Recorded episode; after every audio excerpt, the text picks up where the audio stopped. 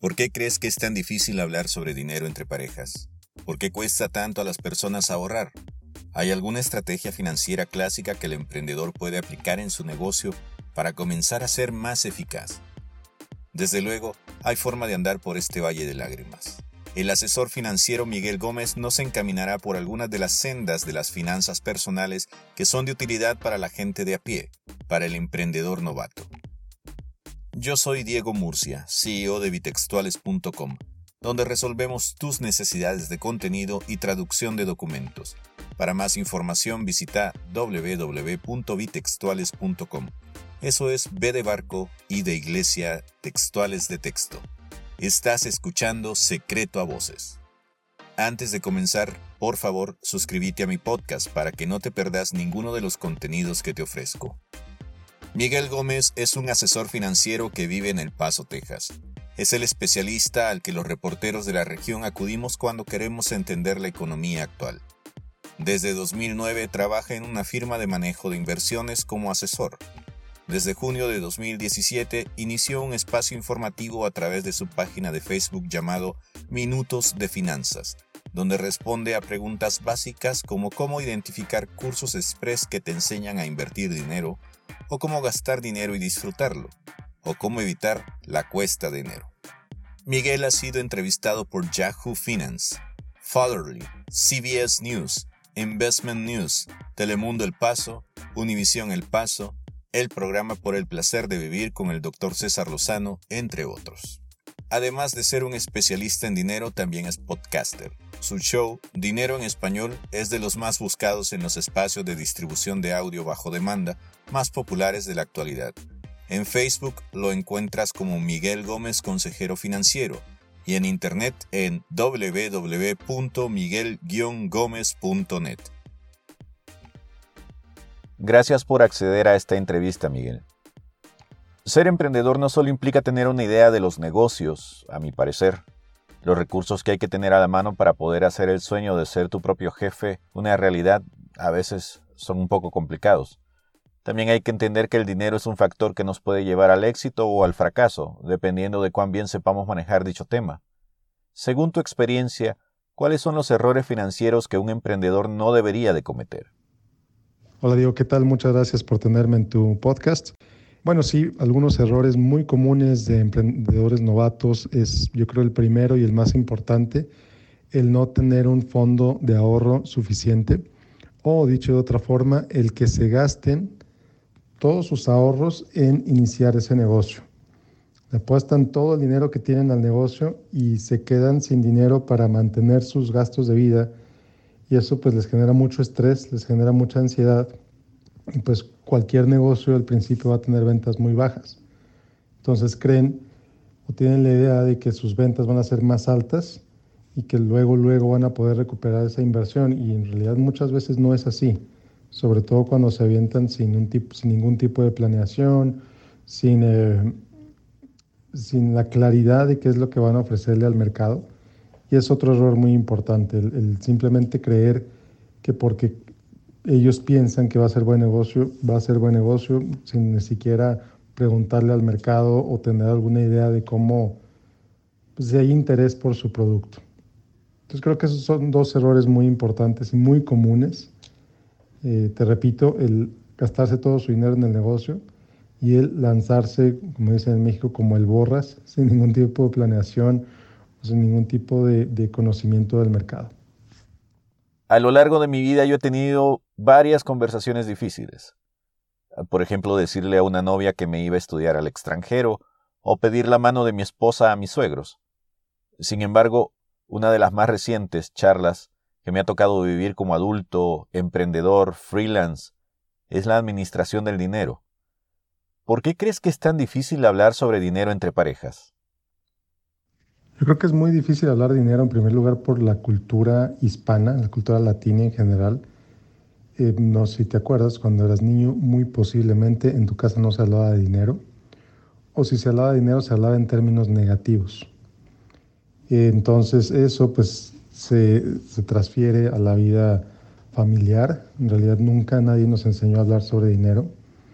Nunca nadie nos enseñó a, hablar de manera pacífica, de manera clara sobre el dinero. Muchos ni siquiera tenemos, o teníamos o tenemos la idea de, de, pues, cómo se habla de eso en una pareja. Nadie nos enseña.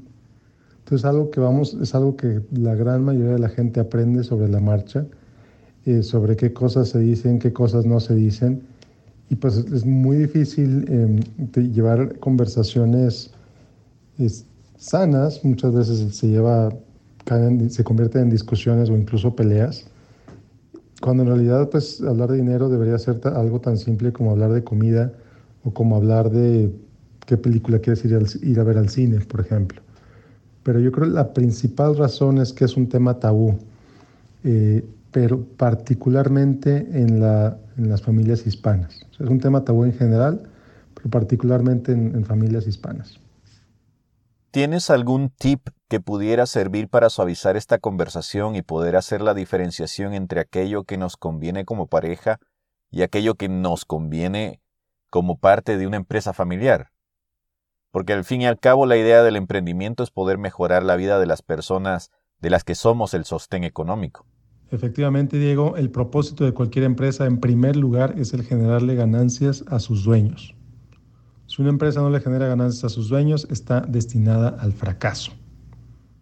¿No? Entonces, teniendo eso claro, y si estamos hablando de una empresa familiar, si al negocio familiar le va bien, pues a las finanzas de la familia le van a ir también muy bien. ¿Cómo separar los dos? Bueno, y aquí algo muy importante es tener cuentas de banco separadas, tener muy claro cuáles son el dinero del negocio y cuáles son los cuál es el dinero de la familia y todo empieza con tener dos cuentas de banco separadas. Para hablar de, finanzas entre pareja, un libro que siempre he recomendado y que desafortunadamente no lo he encontrado en español, es un libro que se llama Smart Couples Finish Rich, de David Back.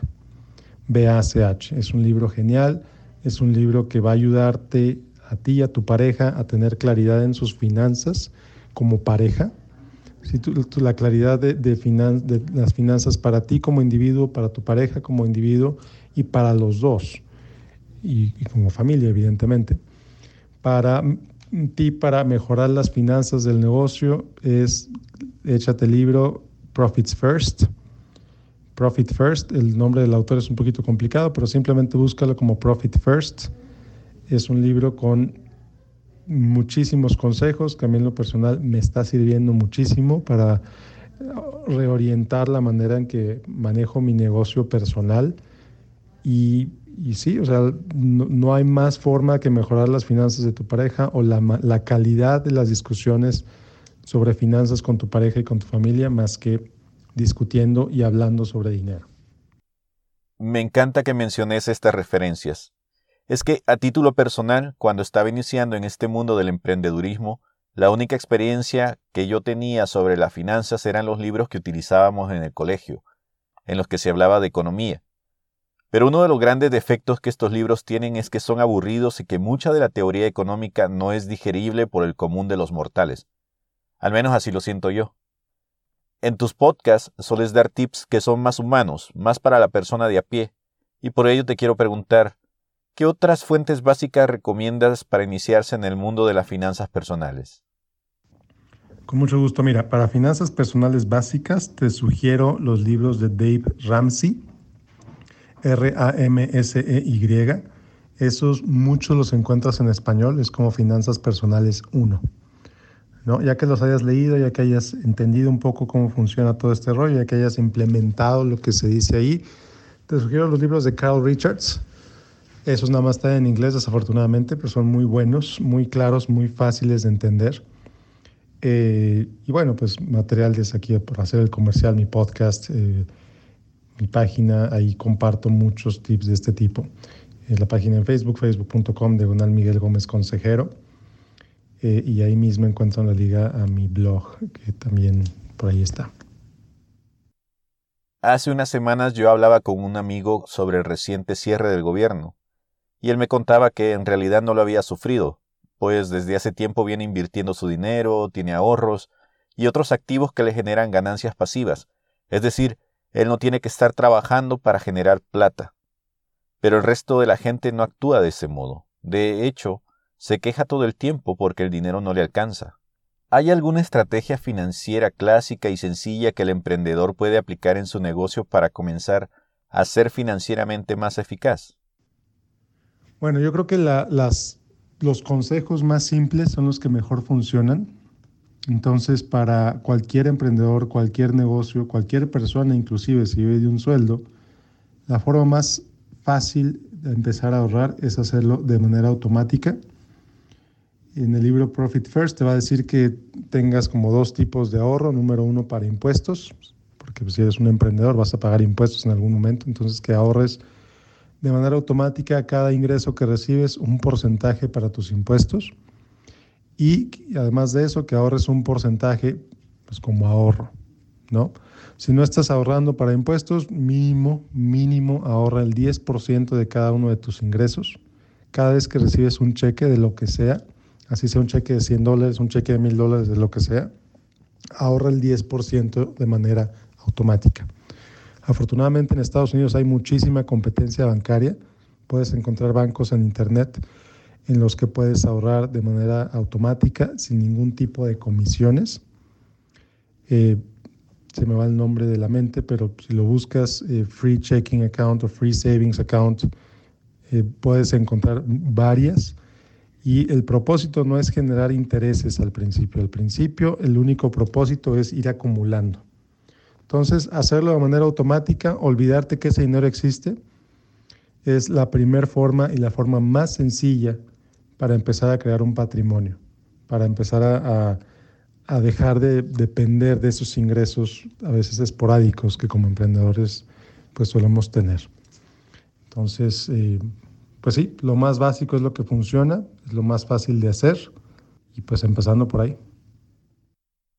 Miguel, te agradezco mucho por la información que acabas de compartirnos. Ya para terminar, ¿puedes darnos tus generales?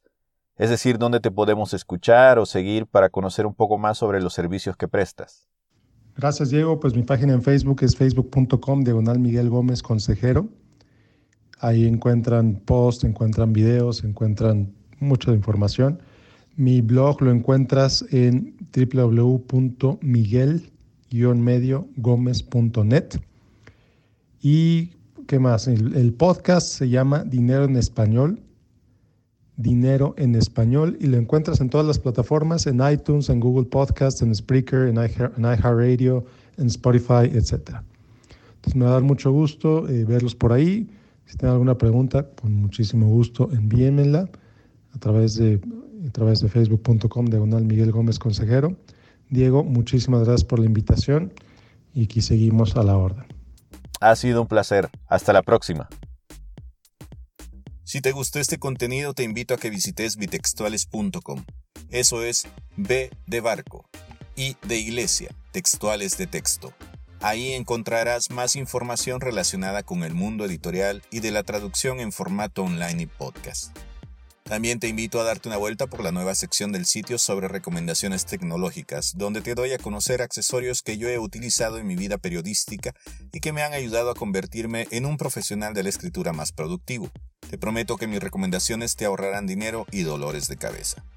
Por cierto que si deseas comprar alguno de estos aparatos, usa los links que he depositado en medio de los textos y con ello me ayudarás a generar una entrada para seguir produciendo más contenidos como este. Ello no representa ningún costo extra para vos durante tu compra. Si quieres ponerte en contacto conmigo, podés escribirme a demurcia.bitextuales.com. Eso es D de Diego, M-U-R-C-I-A, arroba bitextuales.com. Volvamos a encontrarnos en el siguiente capítulo. Suerte. This is an Audio Dice.